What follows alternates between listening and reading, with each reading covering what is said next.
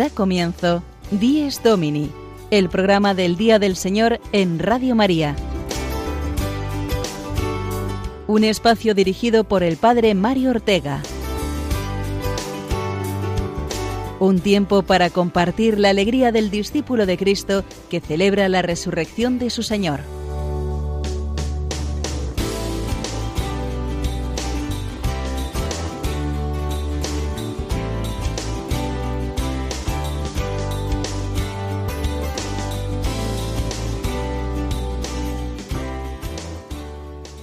Buenos días, queridos y madrugadores amigos de Dies Domini. Sed bienvenidos un domingo más a este espacio del Día del Señor.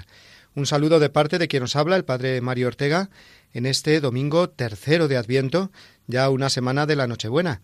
Saludamos también a Cristina Rubio, que hoy nos acompaña en las labores de locución. Buenos días, Cristina. Muy buenos días, Padre Mario y amigos oyentes de Radio María.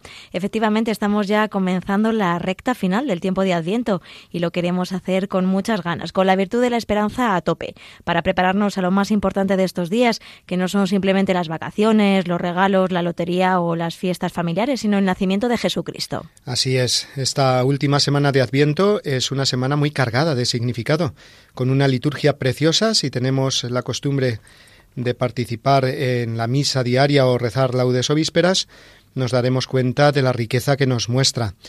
Hoy algunas de nuestras secciones nos hablarán precisamente del significado profundo de esta recta final del Adviento.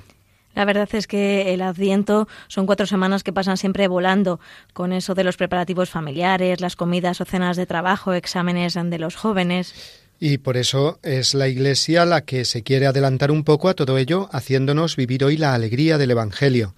Hoy es el domingo Gaudete, que se llama, domingo Alegraos, porque veremos que las lecturas de la misa de hoy nos hablan precisamente de esa alegría de la espera, que ya está a punto de llegar al encuentro con el Señor que viene. Son días, además, Padre, para mirar especialmente a la Virgen María, prepararnos con ella al misterio de la Natividad, como cuando uno espera el nacimiento de un niño, que todos están como muy pendientes de la madre que va a dar a luz, pues así hacemos también nosotros con la Virgen María. Sí, ese será justo el tema que trataremos en nuestra reflexión inicial. Por ello vamos ya a dar paso, si te parece, Cristina, a conocer los contenidos del programa de hoy. Adelante con el sumario.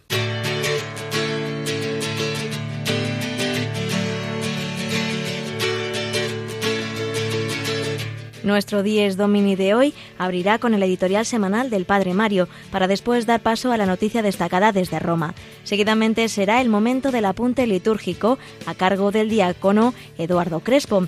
De la liturgia pasaremos a la Biblia, puesto que tendremos esta semana con nosotros a Sonia Ortega en el apartado Guiados por la Palabra de Dios. A continuación estará de nuevo con nosotros el padre Gonzalo Mazarrasa con su sección Quien canta ora dos veces. El padre Juan Triviño, por su parte, nos acercará a la historia de la devoción mariana propia de estos días. Y finalmente, el padre Juan Francisco Pacheco entrevistará hoy a Antonio Díaz, responsable del Museo de Belénes de la localidad malagueña de Mollina.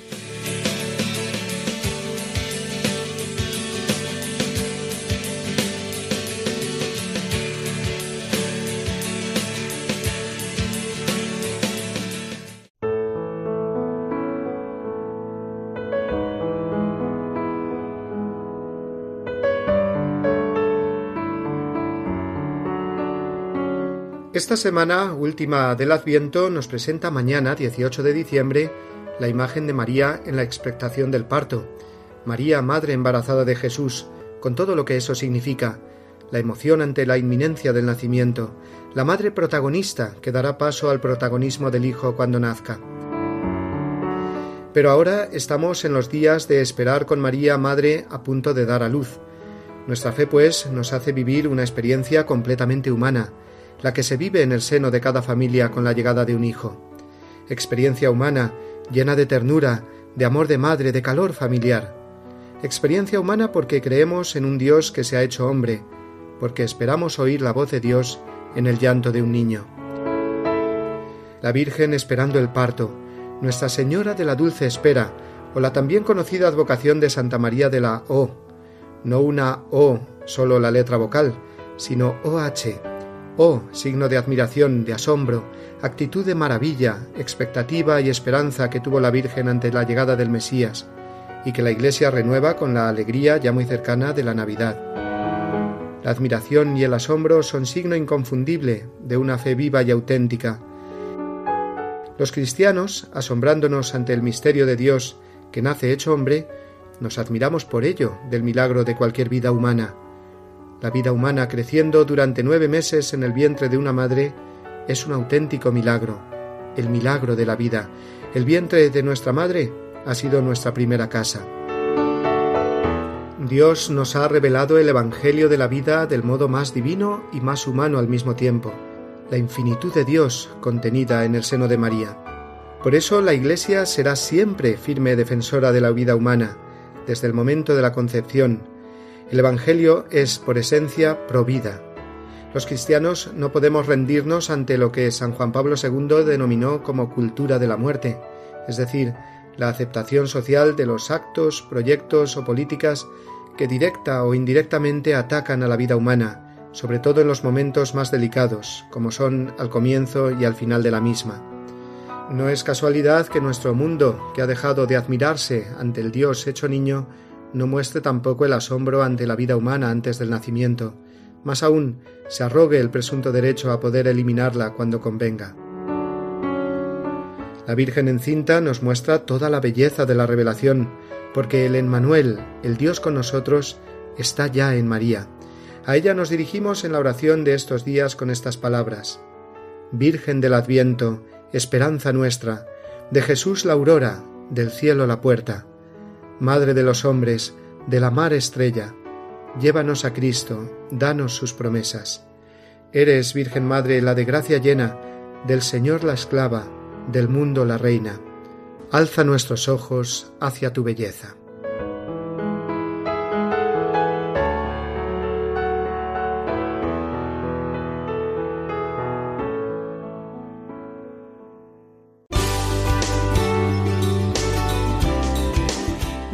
Domini, el programa del Día del Señor en Radio María.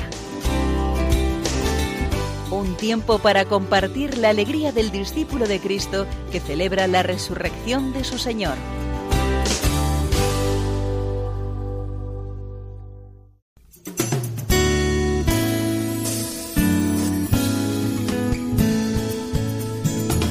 Iglesia desde Roma. La noticia semanal desde la ciudad eterna.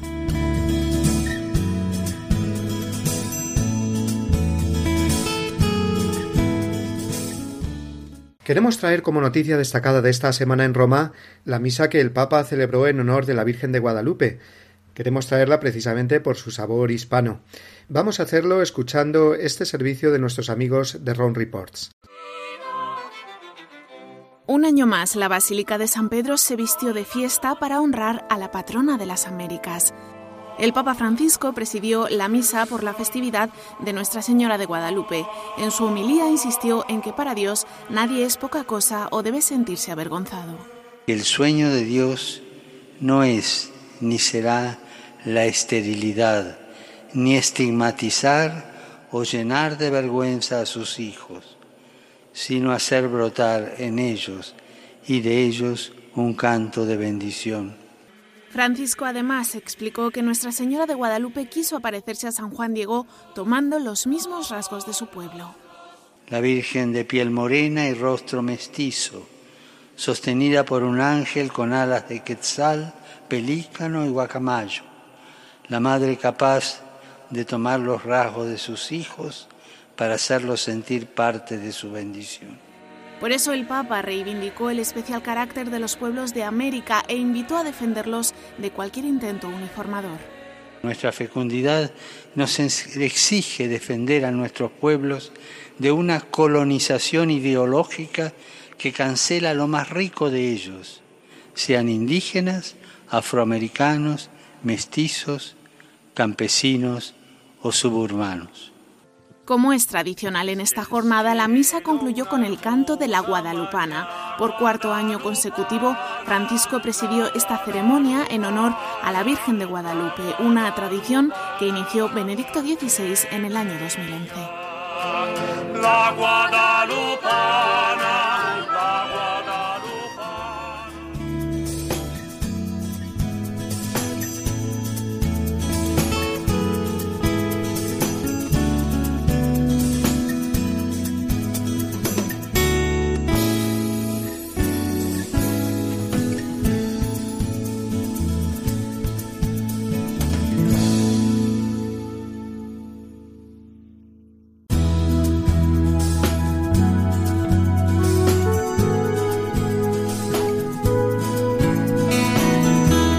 Celebramos nuestra fe.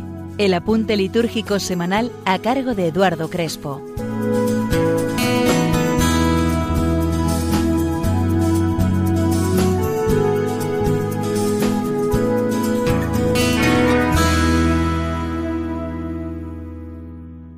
Estamos ya en la recta final hacia la Navidad. Los días comprendidos entre el 17 y el 23 de diciembre preparan directamente esta solemnidad. Esperamos al Señor, a quien invocamos con las antífonas mayores que acompañan al Magnificat en la oración de vísperas o al Aleluya en la misa, las O del Adviento, que don Geranger, abad benedictino del siglo XIX, denominaba la médula de la liturgia del Adviento. Como siempre, la liturgia nos va llevando de la mano para contemplar al que viene pronto. Pedimos que venga.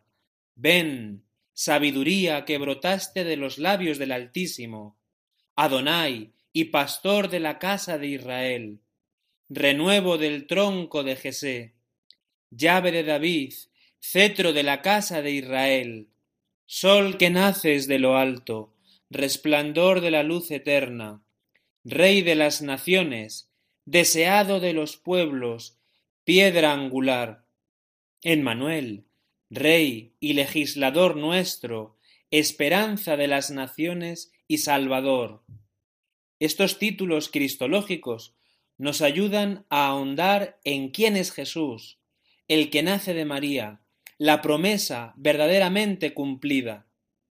En ellas se anticipa el gozo que viviremos en la solemnidad que ha de venir. Qué bueno será cuidar en estos días la recitación y ojalá el canto de estas antífonas. En nuestras vísperas, en el atardecer del día, porque fue en el atardecer del mundo cuando vino el Mesías entremos con recogimiento a fin de unirnos con todo nuestro ser a la Santa Iglesia en ese momento en el que ella hace escuchar a su esposo estas últimas y tiernas súplicas. Como decimos en las vísperas del 24, cuando salga el sol, veréis al Rey de Reyes, que viene del Padre como el esposo sale de su cámara nupcial y así celebraremos la gran solemnidad de la Navidad, fiesta del desposorio de Cristo con nuestra carne, con toda la humanidad. Dios hecho hombre, unido lo humano y lo divino para siempre. ¿Y cuántos diremos o escucharemos felices Pascuas? Imposible separar el nacimiento del Señor de su entrega total, muriendo y resucitando. La Iglesia, tú y yo, celebramos la Navidad a la luz de la resurrección. En Navidad comienza nuestra redención, pues el Verbo ha asumido nuestra naturaleza humana, en la cual podrá consumar su pasión, y se hará eficaz y perpetua su resurrección según la carne. El 25 de diciembre de 2017 podemos decir, hoy ha nacido Jesucristo, hoy ha aparecido el Salvador, hoy en la tierra cantan los ángeles, hoy cantan de gozo los justos, porque este hoy se ha convertido en presencia eterna en el Verbo encarnado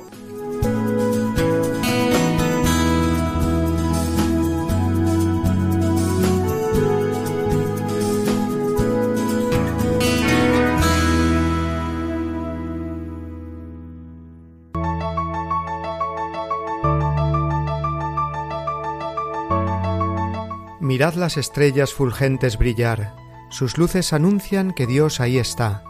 La noche en silencio, la noche en su paz murmura esperanzas cumpliéndose ya.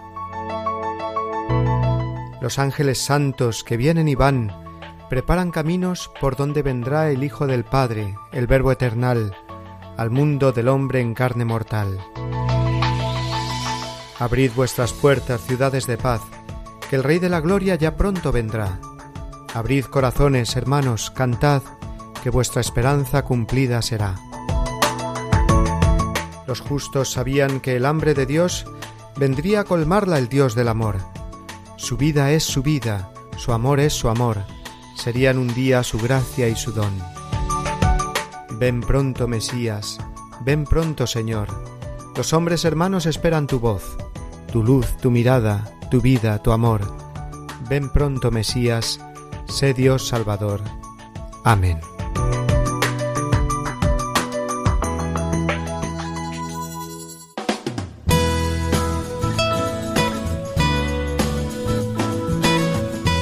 Guiados por la palabra de Dios, el momento de asomarnos a la Biblia de la mano de Sonia Ortega.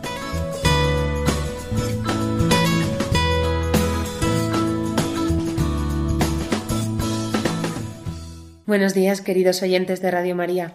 Hoy, tercer domingo de Adviento, domingo gaudete. Alégrate, regocíjate. La Iglesia eleva hoy un cántico de alegría. Eleva un cántico de acción de gracias porque ya hemos atravesado la mitad del camino de este tiempo de espera. Los textos de la liturgia de hoy recogen toda esta alegría. Y es en el marco de esta alegría donde vamos a introducir nuestro tema de hoy la lectura del Antiguo Testamento desde el Nuevo Testamento, o lo que es lo mismo, el cumplimiento de las profecías del Antiguo Testamento en el Nuevo Testamento. Pues bien, nuestra alegría por la cercanía del nacimiento se va a ver reforzada porque en las lecturas de hoy, especialmente en la primera lectura de hoy del profeta Isaías, vamos a ver con claridad cómo en Jesús se cumplen las profecías. Jesús es el anunciado y el esperado desde antiguo. Esto que tantas veces hemos oído es de vital importancia, pues quiere decir que la clave de comprensión de todo el Antiguo Testamento la encontramos en el Nuevo Testamento. Más en concreto, la encontramos en Jesucristo. El Antiguo Testamento se interpreta desde la luz del Nuevo Testamento. Si no nos entiende, tenemos experiencia de la dificultad de leer muchas veces pasajes del Antiguo Testamento y no poder entenderlos. Pues bien, Jesús es quien interpreta para nosotros la Sagrada Escritura. Acordaos del pasaje de los dos discípulos de Maús, a los que Jesús fue interpretando la Sagrada Escritura y ellos llegaron a comprender.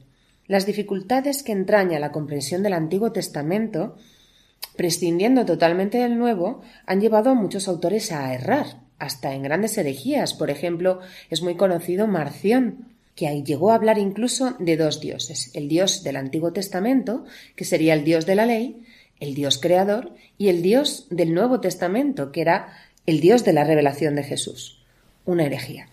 Pero fijémonos hoy en concreto en la primera lectura. Isaías 61, del 1 al 2 y del 10 al 11. La lectura está dividida en dos partes muy claras. La primera parte es muy conocida por todos nosotros. El Espíritu del Señor Dios está sobre mí, porque el Señor me ha ungido, me ha enviado para dar la buena noticia a los pobres, para curar los corazones derrogados, proclamar la amnistía a los cautivos y a los prisioneros la libertad, para proclamar un año de gracia del Señor. Este versículo es expresamente proclamado por Jesús en el Evangelio de Lucas donde se nos dice que Jesús volvió a Galilea con la fuerza del Espíritu Santo, y más en concreto llegó a Nazaret, donde se había criado, y en la sinagoga cogió el rollo de Isaías y leyó estos versículos específicamente. Imaginad las caras de los presentes. Cuando una persona lee realmente bien la Sagrada Escritura, parece como que nos llega más, ¿no? Pues imaginaros si es del mismo Cristo del que la estamos escuchando, ¿no? Todos tenían los ojos clavados en él. Él cerró el rollo y dijo Hoy se ha cumplido esta escritura que acabáis de oír. La segunda parte de, esta lectura hace referencia a tres términos muy semejantes y que conducen una misma línea a través del Antiguo y del Nuevo Testamento Jerusalén, María y la Iglesia. Desbordo de gozo con el Señor y me alegro con mi Dios. Ante la buena nueva, ante el año de gracia proclamado, la ciudad, la Iglesia, la Virgen María, ¿no? Desbordan de gozo. Ya en otra sección veremos un poco más en profundidad esta línea que conduce a través del Antiguo y el Nuevo Testamento. Pero bueno, son muchos los pasajes que hacen referencia a este cumplimiento de las profecías del Antiguo Testamento en Cristo. Por ejemplo, en el libro de Juan tenemos dos, Juan 1 y Juan 5.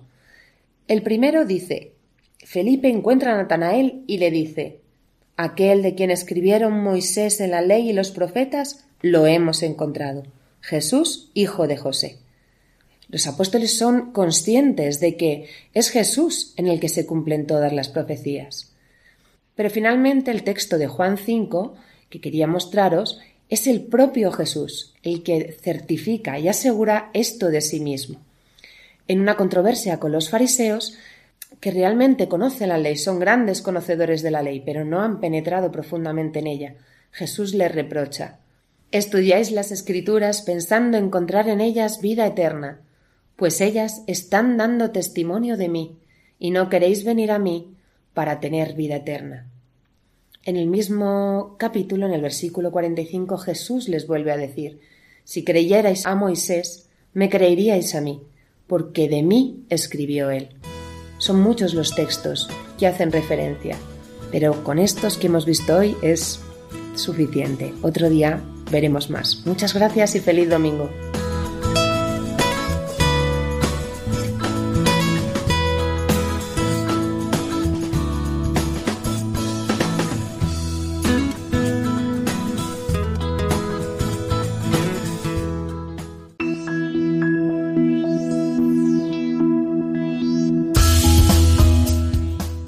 Adviento, el Señor prepara su morada singular en el seno de María y espera nuestra confianza absoluta en su voluntad.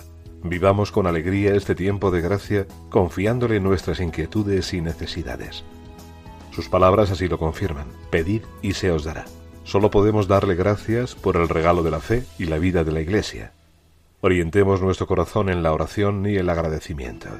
Juntos cumpliremos el sueño de nuestra Madre en medio del mundo.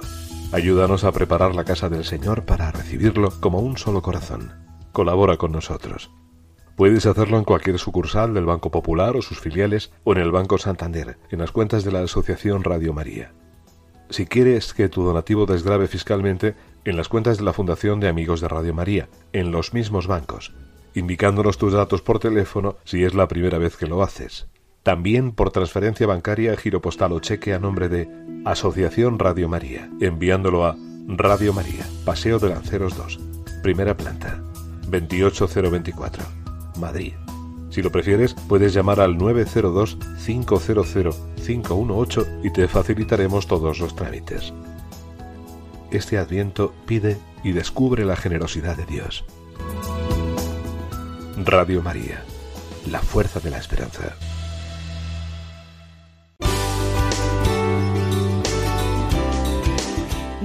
Domini, el programa del Día del Señor en Radio María. Un tiempo para compartir la alegría del discípulo de Cristo que celebra la resurrección de su Señor.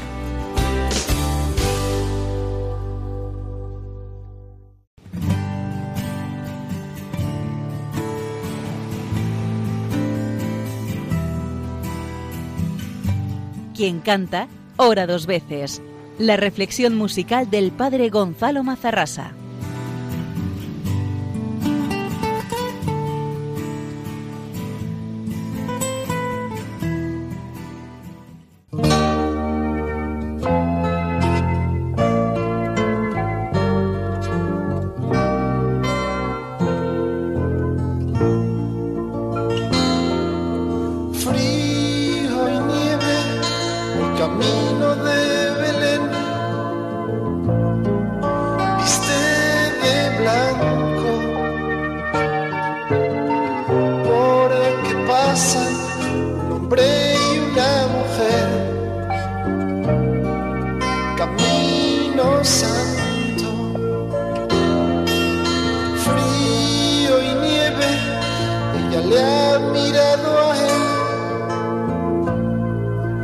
El 17 de diciembre es el día en que el Adviento cambia de signo, porque es la octava de Navidad y la liturgia toda ella se sumerge ya no tanto en la espera de la segunda venida de Cristo, que no sabemos cuándo será, sino en el recuerdo de lo que fue la primera, porque en el fondo primera y última serán distintas, sí, una fue en humildad y la otra será en gloria, pero en el fondo es el mismo el que viene. Y siendo el mismo el que viene, no puede haber mucha diferencia de una a otra, porque el que marca la diferencia es él, el protagonista. Frío y nieve, silencio por doquier, que están llegando. La Virgen María esperó contra toda esperanza, como una virgen que no conocía varón iba a ser la madre del Mesías. Pero el nuestro es el Dios de lo imposible, lo que es imposible para los hombres es posible para Dios. Si quieres un cristianismo que se ajuste a tu razón, a lo que a ti te parece bien, a lo que te parece razonable, a lo que tú consideras que es factible en tus fuerzas, es mejor que te borres. Porque el cristianismo es otra cosa. Es otra cosa. El cristianismo es lo que ni el ojo vio, ni el oído yo, ni el pensamiento humano puede suponer poder llegar hasta él y con mi llanto adorarle arrodillado a sus pies para. Por eso en esta expectación del parto, en esta espera ya de la Navidad, no escuches voces ni cantos de sirena escucha la palabra de Dios que ha creado todo de la nada y que puede sacar a un muerto de un sepulcro, aunque sea de cuatro días como Lázaro. Todo lo que se ajuste demasiado a tu forma prudentita de entender las cosas puede que no venga necesariamente de Dios. Dale a Dios la posibilidad de ser Dios en tu vida, porque Él es el Dios de lo imposible. los magos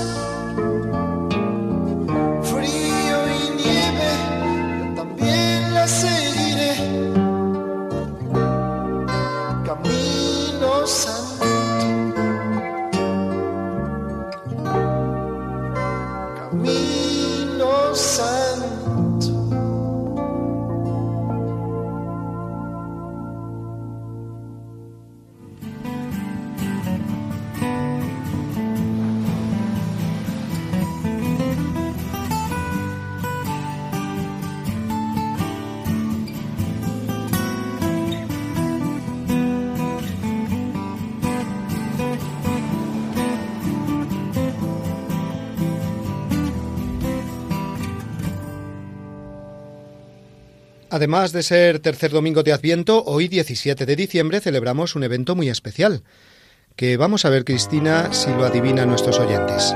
Pues sí, un evento que tiene que ver con alguien muy importante. Y esta música de fondo ya nos está dando alguna pista. Alguien que conocemos todos y que nació tal día como hoy, de 1936 a ver si vamos cayendo ya en quién puede ser. Pues creo que más de uno ya estará acertando. Y para el que todavía no se lo imagine, le damos esta otra pista. Nació en Buenos Aires y le pusieron de nombre Jorge Mario, aunque hoy todos lo conocemos por otro nombre. Bueno, con esta pista, padre, ya no hace falta decir más. Efectivamente, hoy el Papa Francisco cumple 81 años. Muchas felicidades al Santo Padre. Queremos desearle desde aquí que el Señor lo bendiga mucho y con él a toda la Iglesia. Claro que sí. Pedimos hoy especialmente por el Papa Francisco y su ministerio de sucesor de Pedro, al que el Señor le ha encomendado la enorme responsabilidad de guiar la barca de la Iglesia en esta difícil época de la historia llena de conflictos y tan necesitada de paz en el mundo y en cada uno de los corazones. Recordamos que Jorge Mario Bergoglio nació hace 81 años en Buenos Aires, siendo descendiente de inmigrantes italianos, que se ordenó sacerdote en 1969 y como miembro de la Compañía de Jesús fue provincial de los jesuitas argentinos desde 1973, ordenado obispo 20 años después, en 1993, y nombrado cardenal por Juan Pablo II en 2001, se llegó a convertir en el 266 sucesor de San Pedro el 13 de marzo de 2013.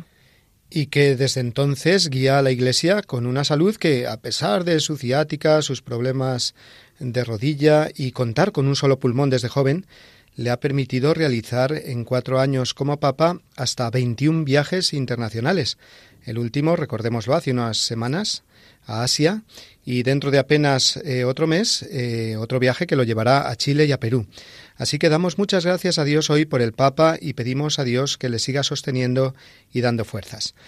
Vamos a continuar, Cristina, con nuestro programa y es ahora el turno del Padre Juan Triviño y su sección de historia. Hoy nos va a ilustrar sobre el origen de la devoción a la Virgen de la Expectación del Parto, también conocida, como decíamos antes, como la Virgen de la O. Escuchemos con atención.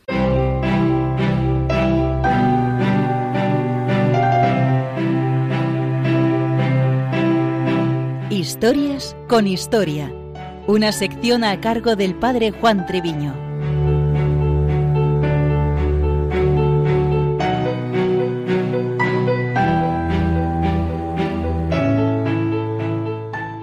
Casi sin darnos cuenta nos encontramos ya en el tercer domingo del tiempo santo de Adviento, tradicionalmente llamado Gaudete, esto es, alegraos.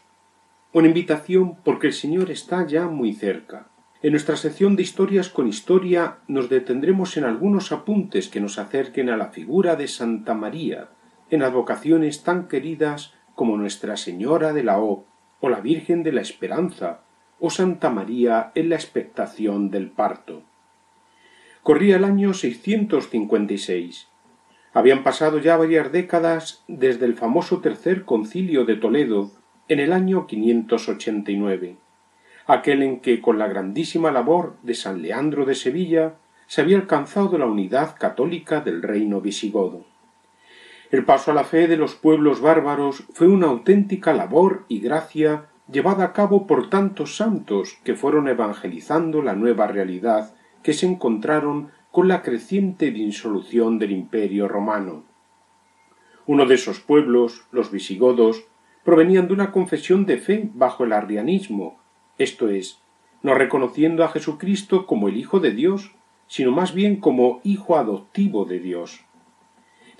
Llegando a la península, conquistaron el territorio y establecieron la capital en Toledo, Urs Regia, constituyéndose en el denominado Reino Visigodo, cuyo mayor esplendor se cifra entre el año 589, con la conversión al catolicismo, y el 711, con la conquista musulmana. En cuanto a controversias doctrinales, en el siglo V un acontecimiento iba a marcar la historia. En el concilio de Éfeso, frente a la herejía nestoriana, se proclamaba a Santa María como la Theotokos, es decir, la Madre de Dios. El pueblo entero se lanzó a las calles con antorchas encendidas, y a partir de esa fecha, del año 431, el culto y la devoción mariana se extendieron de manera considerable por todo el pueblo cristiano. Es en este contexto cuando nos situamos en el año 656. Toledo se había erigido como ciudad de los concilios. En este año se convocaba otro, el que pasaría la historia como el décimo. El motivo de la reunión sería incluir una novedad litúrgica. Se dijo que la festividad de la Anunciación caía muchas veces dentro del tiempo de Cuaresma o de la Pascua. De este modo no se podía celebrar dignamente. Los obispos decidieron implantar en el ciclo de la liturgia hispánica la solemnidad de la Madre del Señor en el día 18 de diciembre, para que el día de la Natividad del Señor, que ya se había extendido el 25 de diciembre, estuviese precedido de una gran fiesta de la Madre. Es muy probable que en esta decisión conciliar influyese la persona y obra de un santo que pasaría la historia como un gran devoto de Santa María. Ildefonso, de noble linaje, se retiró a la floreciente vida monástica que se fue construyendo en la capital toledana. Formará parte de esos monjes que pasaron del claustro a las sedes episcopales y que formarán una auténtica constelación de santos en la España visigoda, con distintos focos de irradiación en el territorio peninsular. Basta recordar a San Isidoro de Sevilla o a San Braulio. El santo toledano había escrito una obrita sobre la perpetua virginidad de María, y aunque no aparece entre los conciliares, no es extraña su influencia en cuanto a su participación y composición de textos litúrgicos para la fiesta que se acababa de establecer. No olvidemos que tan solo un año después se constata que asumiría la sede episcopal toledana, prueba de su fama y valía. Como apunte histórico, no podemos olvidar que la obra de San Ildefonso siguió un curioso itinerario. Fue muy conocida en los reinos de Europa porque Godelscasco, obispo de Puy, en Aquitania, pidió al monje Gómez del monasterio de Albelda, con motivo de una peregrinación a Santiago de Compostela, que le hiciese una copia de la obra ildefonsiana. Era el año 951 y la extensión de la obrita de San Ildefonso fue muy amplia, formando parte de las horas matutinas del oficio de la Virgen en la liturgia hispana y también en la romana y galicana. No es de extrañar, por lo tanto, que de ahí se siguiese como ese hilo de la esclavitud mariana, al denominarse como esclavo de la esclava de mi Señor, algo recibido por San Luis María Griñón de Montfort y hasta el Papa San Juan Pablo II. Al hilo, pues, de este tiempo tan propicio en la espera de la Natividad del Señor, pudiéramos extraer alguna consideración para nuestra vida. En primer lugar, un acercamiento vital en la oración con Santa María. Nos ayudará a ir de la mano de la misma liturgia de la Iglesia, con la lectura de los textos de la palabra de Dios y su pequeña meditación, la Anunciación, el Magnífica, los pasajes evangélicos. En segundo lugar, un recuerdo a oraciones marianas muy queridas o bendecidas por la Iglesia, el Santo Rosario, los ofrecimientos, actualizar la consagración, alguna novena, todo ello, eso sí, que ayude a poner con el Hijo. En tercer lugar, un pequeño ejercicio orante, la presencia de la Virgen en mi vida personal, un recuerdo agradecido en cuanto a distintas advocaciones, o cuando la hemos tenido presente, o alguna imagen especialmente querida o que nos haya ayudado en algún momento. Y en cuarto y último lugar, también el servicio de María, que sirve a su prima Isabel, concretar pequeños actos de caridad concretos en la vida familiar, en ayuda a pobres, enfermos, necesitados, todo ello en el aliento y en la caridad cristiana, en este tiempo especialmente dedicados a ver la ternura y misericordia del Dios con nosotros. Así, desde Santa María, ya nos encaminamos a su Hijo, al Padre, en el Espíritu Santo. Alegre y gozoso domingo, día del Señor.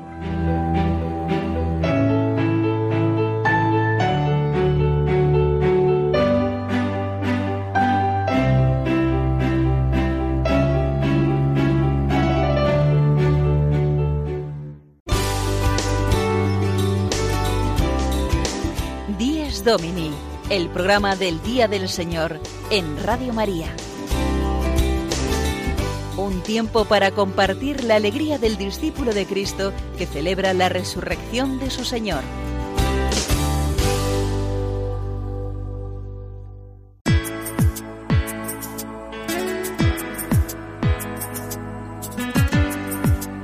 Firmes en la fe. La entrevista de la semana de la mano de Juan Francisco Pacheco.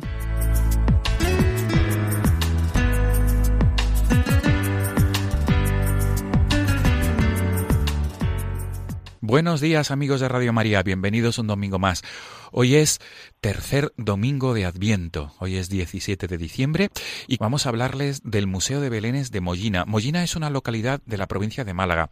Allí se encuentra la Fundación Díaz Caballero, que es la que gestiona el Museo de Belénes de esta localidad que se encuentra en el norte de la provincia de Málaga. Tenemos al otro lado del hilo telefónico al presidente de la Fundación Díaz Caballero, Antonio Díaz, y él nos va a relatar, nos va a ilustrar sobre esta realidad del Museo de Belénes de Mollina. Buenos días, Antonio. Buenos días. Bienvenido y sobre todo, feliz Día del Señor. Pues muchísimas gracias y, a ustedes por, hacernos esta entrevista y que se pueda divulgar nuestro Museo de Belénes en Radio María. Muy bien. Antonio, vamos a empezar explicando dónde está Mollina concretamente, en qué parte de la provincia de Málaga. Bueno, Mollina está de la comarca de Antequera, y es un pueblecito que está a 10 kilómetros de Antequera. Antequera es una ciudad preciosa por su iglesia, por sus monumentos y ahora pues por los dólmenes y el Torcal. Muy bien. Y allí se encuentra esta fundación Díaz Caballero, que ¿cómo surge esta fundación, Antonio? Esta fundación surge hace unos 12 años, cuando yo que era amante de, visitar los belenes, yo no soy, por desgracia, un belenista, el que sabe hacer un belén, soy belenista amante de verlo, pero no de construirlo.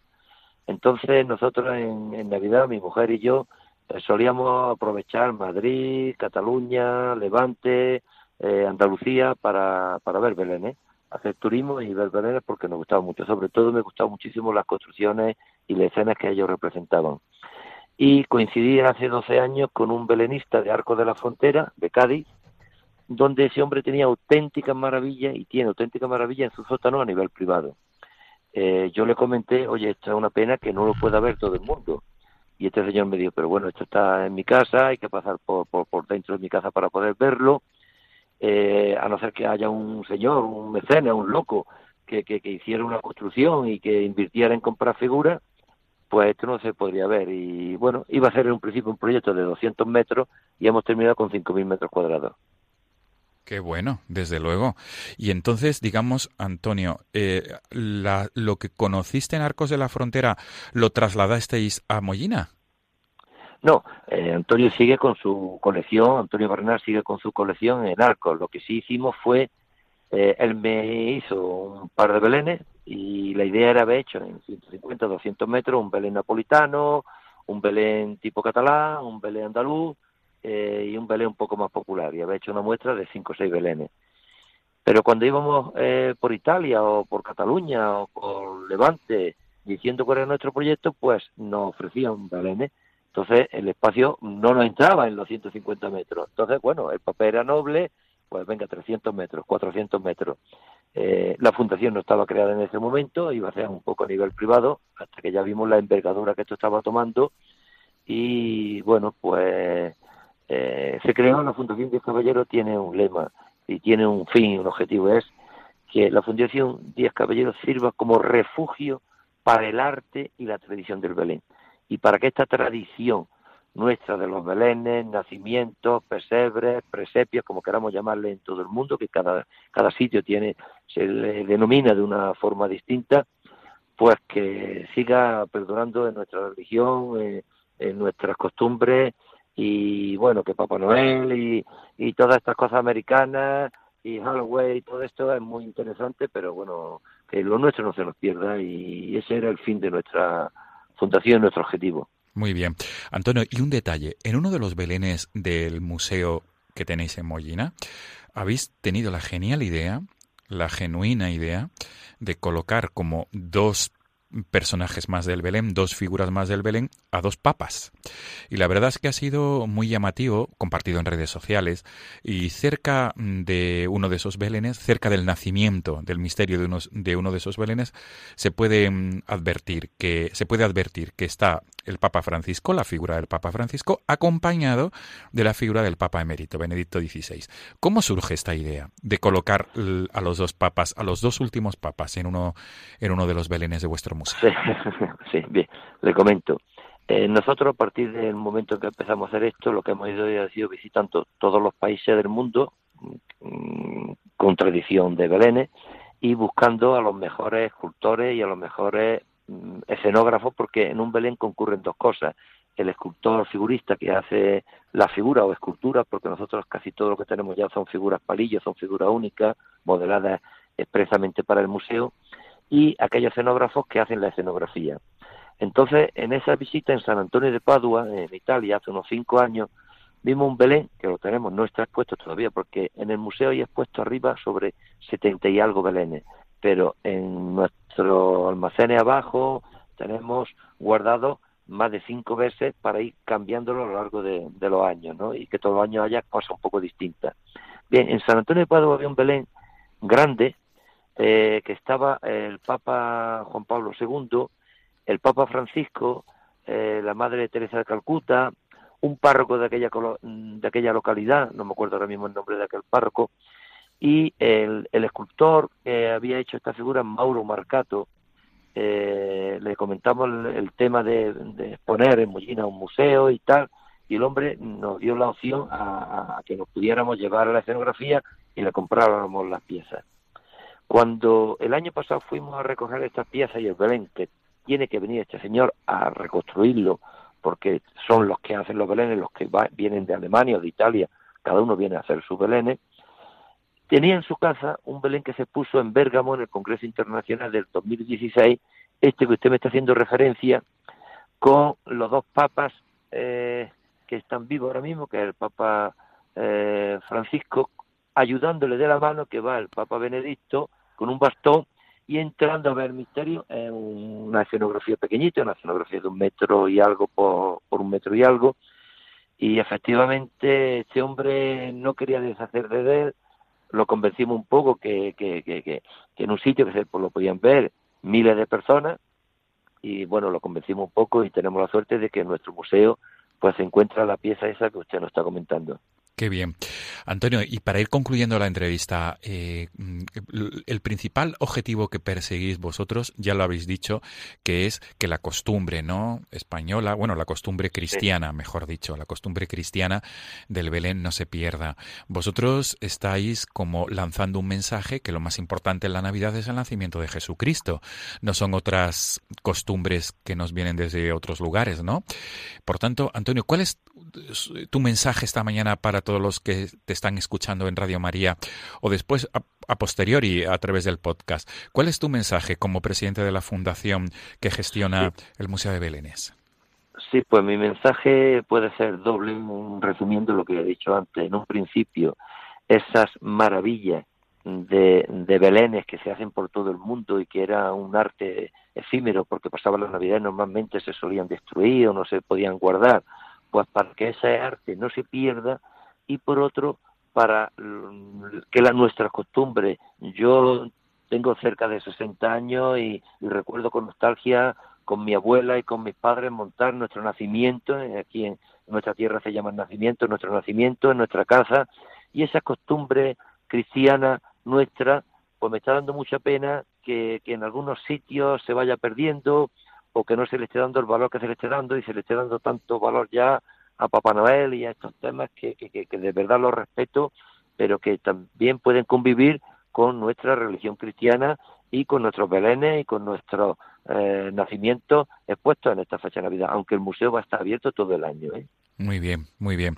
Pues Antonio Díaz, presidente de la Fundación Díaz Caballero, que es la que gestiona el Museo de Belénes de Mollina, ¿existe algún portal web en el cual los oyentes puedan saber más de este museo? Sí, sí, hay una página web, museodebelenes.com, Sí. Y de hecho las entradas se pueden comprar anticipadamente porque ahora, por suerte y en esta fecha, ayer, eh, la semana pasada, más de 2.500 personas en un solo día. Qué bueno. Lo cual, si no se tiene reservado, puede haber, mm, por desgracia, aglomeraciones de cola y hasta que el aforo no nos lo permita no podemos dejar. Entonces, pues que el público que viene de fuera, eh, que nos están visitando de Extremadura, de Levante, de Madrid, eh, que vengan ya con las entradas sacadas para que no se lleven la sorpresa de que luego mm, no puedan entrar a verlo ese día. Muy bien.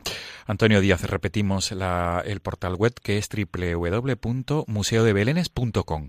A través de ese portal web pueden acceder a la información y a todo lo que tenga que ver con esta realidad ¿no? de Mollina, que es ese Museo de Belénes.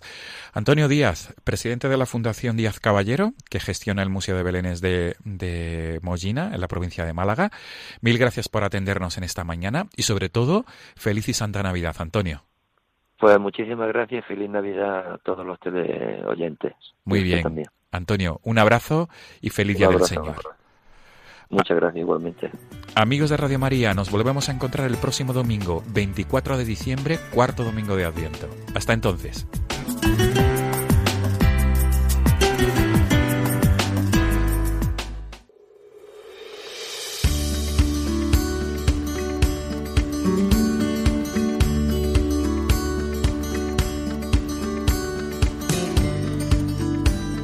Qué interesante la entrevista de hoy, recordándonos lo bonito y entrañable que es montar el Belén en casa, en familia, en nuestras parroquias o comunidades, ¿verdad, padre? Sí, y cuánto puede ayudar a nuestra fe si hacemos el Belén y luego lo contemplamos cada día con fe, rezando en familia ante él o incluso haciéndolo bendecir. Y también hacer esos tradicionales recorridos por nuestros pueblos y ciudades en busca de esos belenes eh, que cada año nos sorprenden por su originalidad, su tamaño o su misma belleza en la sencillez. Ojalá descubramos en todos ellos el misterio tan grande que se encierra, el reflejo mm, del misterio infinito del nacimiento de Dios hecho hombre. Eh, te gusta, Cristina, ¿no? Hacer estos recorridos en busca de los belenes. La verdad es que tenemos una amplia gama de belenes, sobre todo pues en la zona de, de, Madrid yo conozco varios y esos belenes vivientes, padre, que la verdad es que te introducen mucho en lo que es ese misterio, ¿no? Ya no solo los que podemos ver en la Plaza Mayor, que se hacen grandes colas para poder visitarlos, sino, por ejemplo, yo ayer estuve mismamente en un belén viviente en la provincia de, de Segovia y cómo iban narrando unos y otros en el pueblo y con qué entusiasmo se preparan durante muchísimo tiempo para poder hacer que eso pues llegue de verdad, ¿no? Y parezca que se está volviendo a vivir el misterio de la Navidad. A mí me parece algo precioso, la verdad, y yo animo a la gente a visitar los, los belenes en los pueblos. Y es muy importante no solo para los que asisten a esa representación, como dices, sino sobre todo también para los mismos actores que se meten de lleno en el papel. Bueno, pues no tenemos mucho tiempo eh, para más porque nos acercamos ya a las 9 de la mañana al final de nuestro programa, pero recuérdanos, como cada domingo lo hacemos, eh, nuestros contactos, Cristina. Pues sí, como cada domingo les hacemos llegar nuestro correo electrónico diesdomini@radiomaria.es. También pueden contactar con nosotros a través de Facebook tecleando Dies Domini Radio María. Allí encontrarán nuestros programas, igual que en el apartado de los podcasts de la página oficial de nuestra emisora www.radiomaria.es. Pues ahora sí, amigos, nos despedimos desde estos micrófonos hasta el domingo que viene, cuarto de Adviento, pero también eh, Nochebuena. Este año coincide el último domingo del Adviento con el comienzo ya de la Navidad. Hasta entonces, eh, recibid todos una bendición enorme y os deseamos a todos que paséis una buena semana. Pues feliz semana y hasta el domingo que viene, si Dios quiere.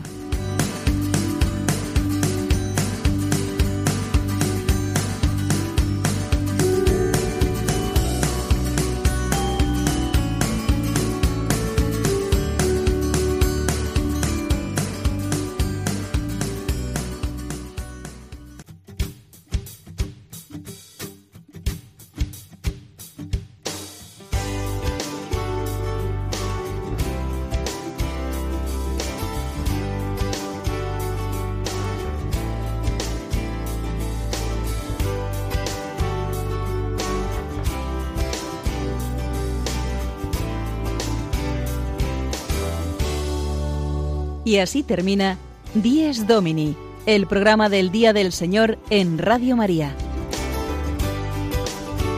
Un espacio dirigido por el Padre Mario Ortega. Un tiempo para compartir la alegría del discípulo de Cristo que celebra la resurrección de su Señor.